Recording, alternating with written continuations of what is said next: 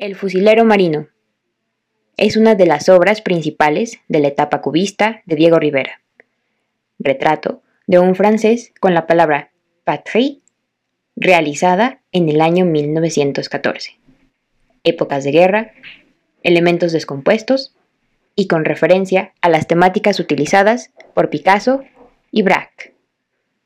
Esta obra fue expuesta en la exposición Picasso y Rivera realizada entre el Los Angeles County Museum of Art y el Museo Palacio de Bellas Artes en el 2017.